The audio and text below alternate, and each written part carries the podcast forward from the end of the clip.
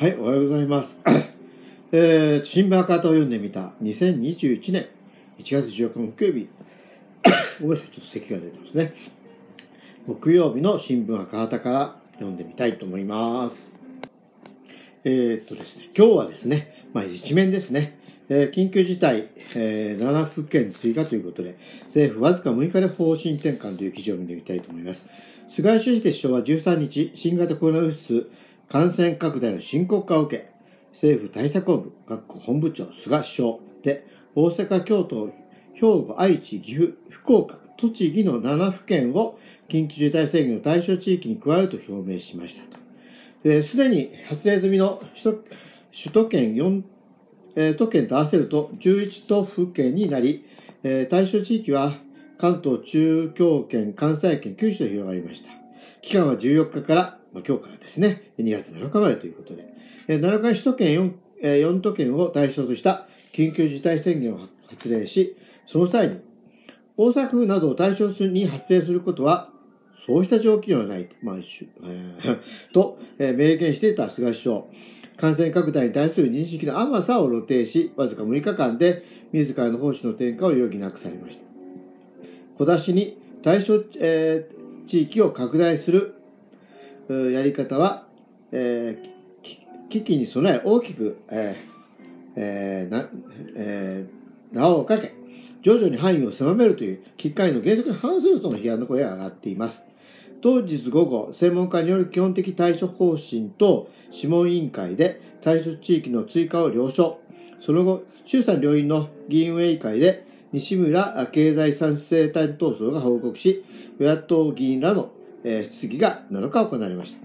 菅首相は7日の、え宣言発令時に続き、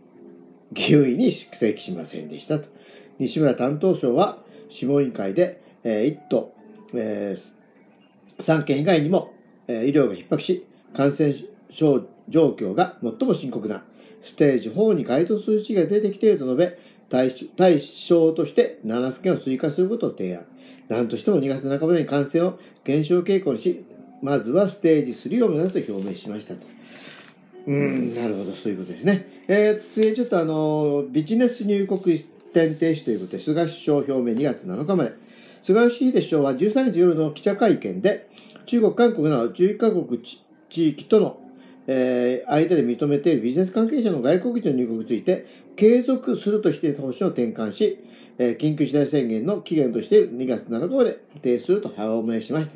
政府は当初、すべての外国人の新規入国を止める方針でしたが、菅首相が8日のテレビ番組で11カ国地域のビジネス関係については、往来を止めないと、えー発表と。新型コロナウイルス変異株の地中海戦が相手国で確認されるまで続けると述べている。日本共産党の C 和夫委員長は11日、北九州で開かれたオンライン演説会に向けて、新型コロナ変異株が、英国で猛威を振るっている中で、あまりに緊張感を抱えた対応だと厳しく批判し、全世界に対しての入国停止の措置を求めていました。11日の自民党の党内の部会でも外国人入国停止の要求が相次ぎましたと。うん。なるほどですね。まあ、あのね、まあ、遅まあ、遅きに伏してもやらやらないようにやった方がいいということがいっぱいあるので、まあね、まあ、ビジネス入国一点停止ってこと自身は、まあ、評価すればいいとは思うんですけれどもね、まあ、本当にあの、えー科学と論理ね、本当それに基づいて、コロナ対策をやっていかないと、あの、とんでもないことになってしまうなというのが非常に実感しているということで、えー今日の新聞カで読んでみたはですね、2021年1月14日木曜日の新聞から一面の緊急事態、えー7府県追加、政府わずか6日で方針転換という記事と、ビジネス入国一点停止、菅首相表明2月7日までと、えーこの2つの記事をとりあえず読んでみました。お聞きいただきありがとうございます。